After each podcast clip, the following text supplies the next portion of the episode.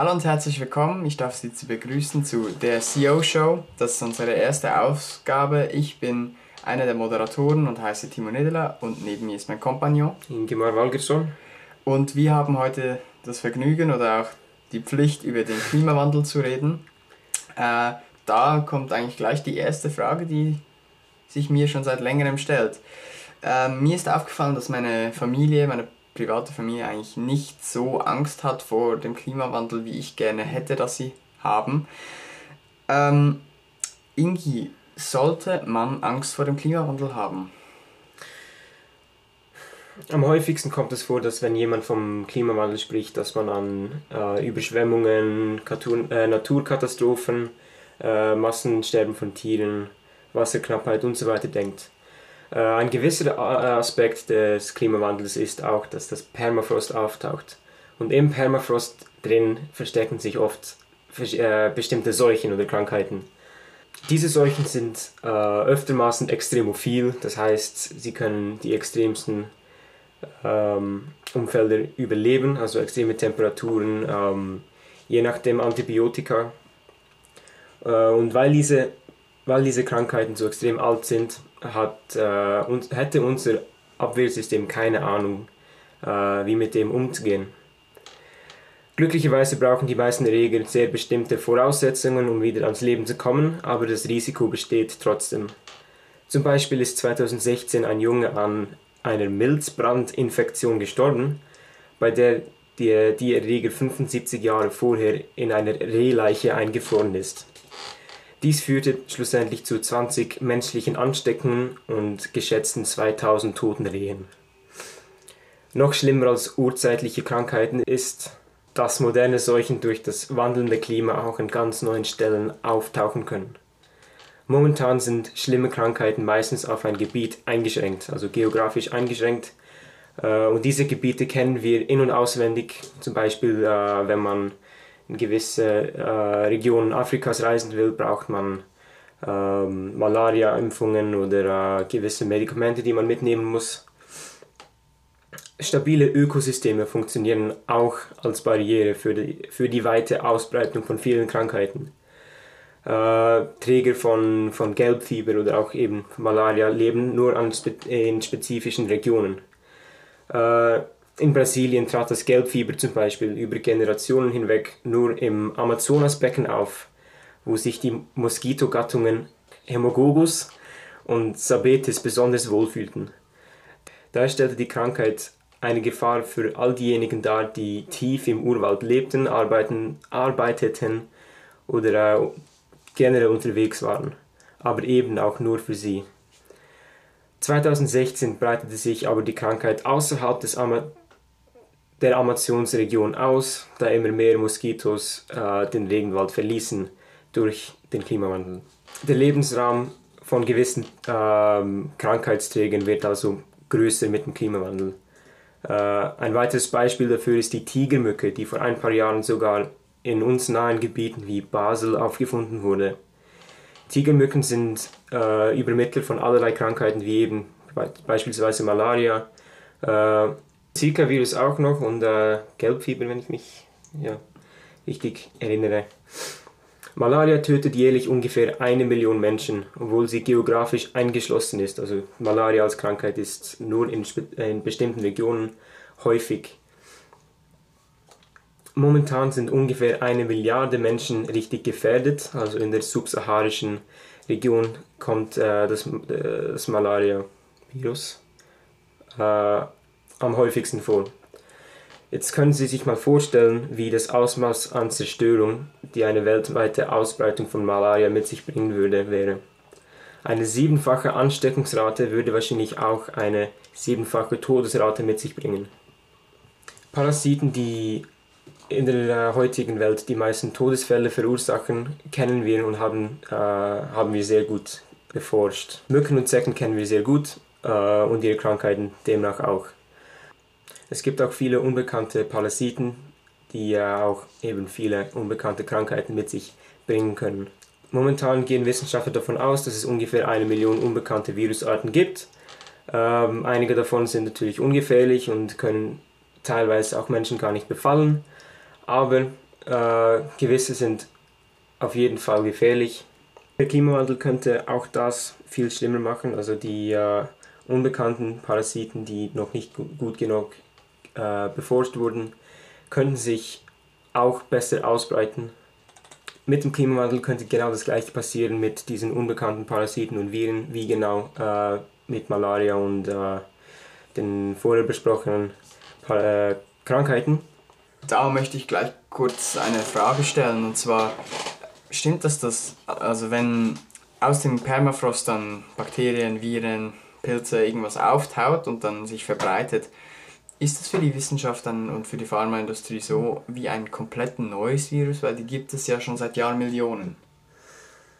Viele davon sind auf jeden Fall neue, die ähm, die, die Wissenschaft noch nie, noch nie gesehen hat. Aber es gibt auch Viren, die äh, kürzlich ins Permafrost eingefroren wurden. Zum Beispiel äh, in Alaska wurden Überbleibsel von der, ähm, der spanischen Grippe gefunden, die 1918 eine riesen äh, Pandemie verursacht hat da stellt sich mir die Frage, könnte man nicht einfach den Permafrost überwachen, also hingehen und schauen, ob etwas hinauskommt und dann gleich wie im Kern eindämmen oder es gleich isolieren? Wenn es zu einer großflächigen äh, zu einem großflächigen Auftauen kommt vom Permafrost, dann wäre das eine viel, viel, viel zu große Fläche, um äh, mit, mit also, äh, regulär zu überwachen. Es würde an, an Mensch, an halt Arbeitskraft und an finanziellen Ressourcen fehlen, um das äh, tagtäglich ähm, zu überwachen. Ja, das ist verständlich. Von Zeit zu Zeit kommt es, dass ähm, wie unbekannte Massensterben in der Wildnis vorkommen. Ähm, Im Mai 2015 zum Beispiel starben fast zwei Drittel des weltweiten Bestandes von Saigas, äh, einer kleinen Antilopenart innerhalb von wenigen Tagen. Mutmaßlich eben an schlechter, schlechter erforschten Parasiten und deren Krankheiten.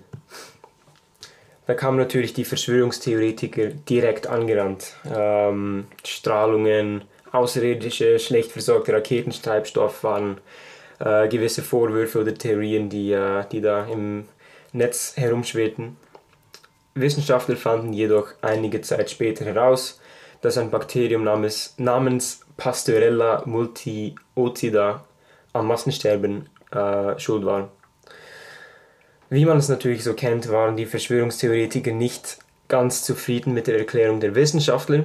Oft ist das Verschwinden von ganzen Spe Spezien äh, ein Grund für Konflikt zwischen Verschwörungs Verschwörungstheoretikern und Wissenschaftlern. Wenn wir schon beim, beim Thema äh, Konflikte sind, äh, Timo, das wäre doch jetzt gerade dein Thema, Klimakonflikte. Willst du uns da eventuell etwas aufklären? Natürlich gerne. Also, ich habe das Thema Klimakonflikte und daran denkt man ja zuerst eigentlich an Kriege zwischen den großen Mächten dieser Welt, um Ressourcen zum Beispiel.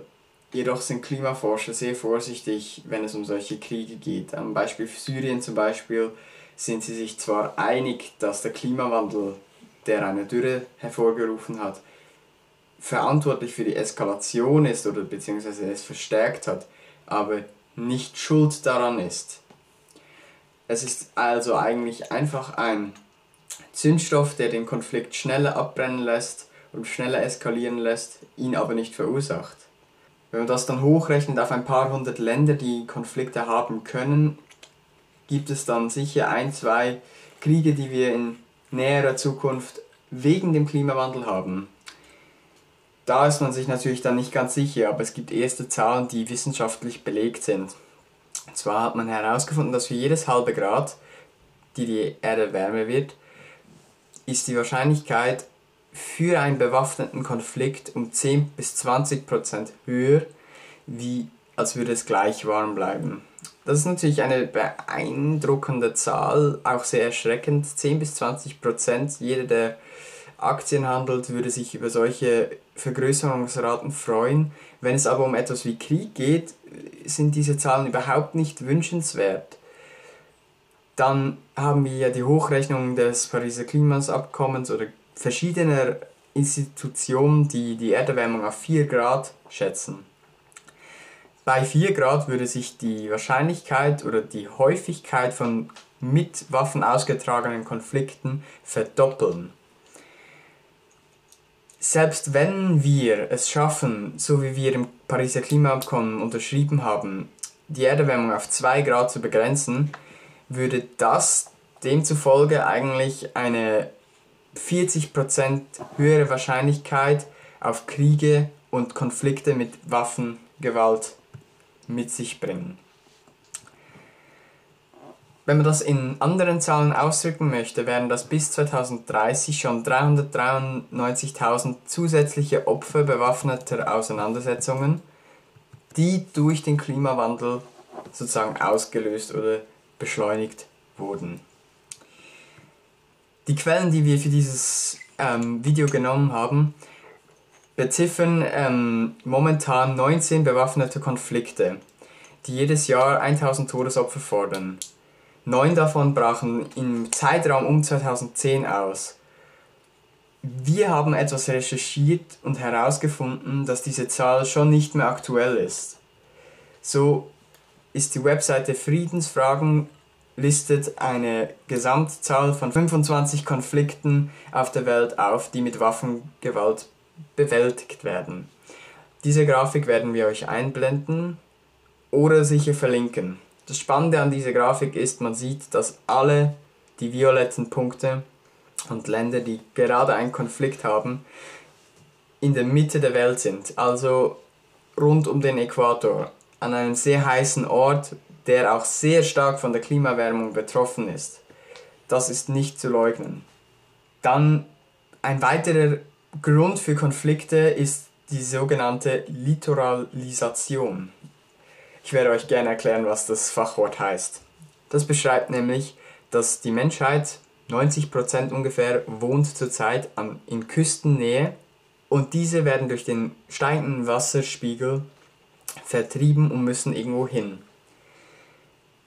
Dazu sagt Greenpeace in einer Schätzung, dass bis 2040 200 Millionen Klimaflüchtlinge unterwegs sein werden. Um das etwas in Relation zu bringen, haben wir euch hier die Statistik der UN Refugee Agency, die für das Jahr 2019 beziffert, dass 79,5 Millionen Menschen auf der Flucht waren. Das ist rund 1% der Weltbevölkerung und weiter ist es so, dass rund 75 Millionen davon im eigenen Land bleiben, also Binnenflüchtlinge sind. Das ist sehr wichtig. Das beschreibt nämlich, dass immerhin meistens die ethnische Zugehörigkeit gleich ist. Wenn jetzt aber die Zahl auf 200 Millionen Klimaflüchtlinge steigt, also um das 3,5-fache, reicht es oft nicht mehr aus, einfach im eigenen Land umherzuwandern. Man muss Grenzen überschreiten und in ein anderes Land ziehen. Dort wird, wird es sicher Konflikte geben, da die ethnische Zugehörigkeit nicht passt. Es passt auch ganz vielen jetzt schon bei so kleinen Zahlen nicht, dass Flüchtlinge in das eigene Land kommen. Diese Kriege, die dann gefochten werden um Land, ist sehr, sehr schwierig zu beurteilen, wie es herauskommen wird. Wir haben gerade die Situation, als wir recherchiert haben, war es noch nicht so, aber jetzt haben wir die Situation, dass in Israel gerade ein bewaffnete Konflikt etwas am Eskalieren ist und wir ihn mit wachsamen Augen überwachen werden. Aber was es dort gezeigt hat, ist, in Israel ist es ja jetzt zum Beispiel so, dass der Krieg kam zwar aus, entstand aus religiösen Gründen, durch die Hitze und durch die generelle Situation, die sicher nicht günstig ist für das Land die Dürre, die, die, das Land, das nicht fruchtbar ist, das verstärkt alles diesen Konflikt und sorgt dafür, dass es jetzt gerade am Eskalieren ist und jeden Tag Raketen fliegen. Spannend ist auch, dass Israel auch in einer so heißen Zone bzw. in einer so hart vom Klimawandel betroffenen Zone ist. Das unterstützt natürlich das Argument, dass der Klimawandel auch die Konflikte fördert. Timo, dazu hätte ich jetzt äh, gerade noch eine Frage. Wie sieht es mit den Regionen aus, die äh, oder mit den Ländern, den Nationen aus, die die Ressourcen eben hätten, zum, äh, um, um diese Konflikte vielleicht zu lösen oder zu dämmen? äh, die Nationen, die jetzt vielleicht, vielleicht rein zufälligerweise in den gemäßigteren Zonen äh, sind, wo es weniger heiß ist? Ähm, das möchte ich gerne beantworten, indem ich das am Beispiel des Verbündeten Israels der USA erkläre. Und zwar ist es so, dass das US-Militär den Klimawandel bzw. die Erderwärmung als eine der größten Risiken für die nationale Sicherheit eingestuft hat.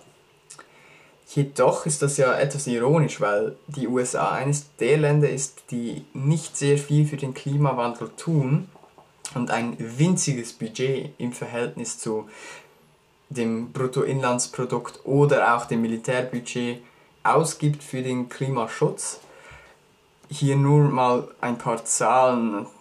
Die USA hat im letzten Jahr 732 Milliarden Dollar für die Rüstungsindustrie bzw. eben für das Militär mhm. ausgegeben.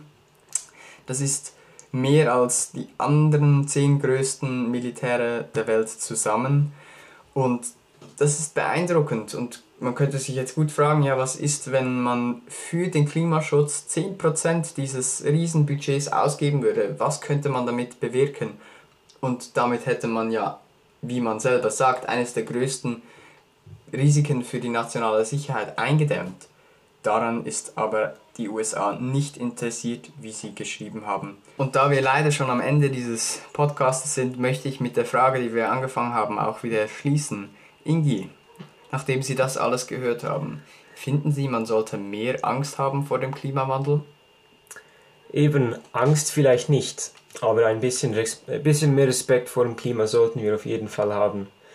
Ähm, wenn, wenn diese Krise jetzt nicht in den folgenden Jahren etwas ähm, etwas seriöser behandelt wird, kommt es eben zu, also kommt es wahrscheinlich eben zu diesen beiden äh, Punkten, die wir besprochen haben. Ähm, eine, eine viel häufigere äh, Seuchenwahrscheinlichkeit, viel mehr, ähm, eine viel höhere Chance an Massensterben in der, in der Wildnis, einfach viel mehr Leiden und Zerstörung kommt auf jeden Fall in der Zukunft, wenn die, äh, der Klimawandel nicht gestoppt wird.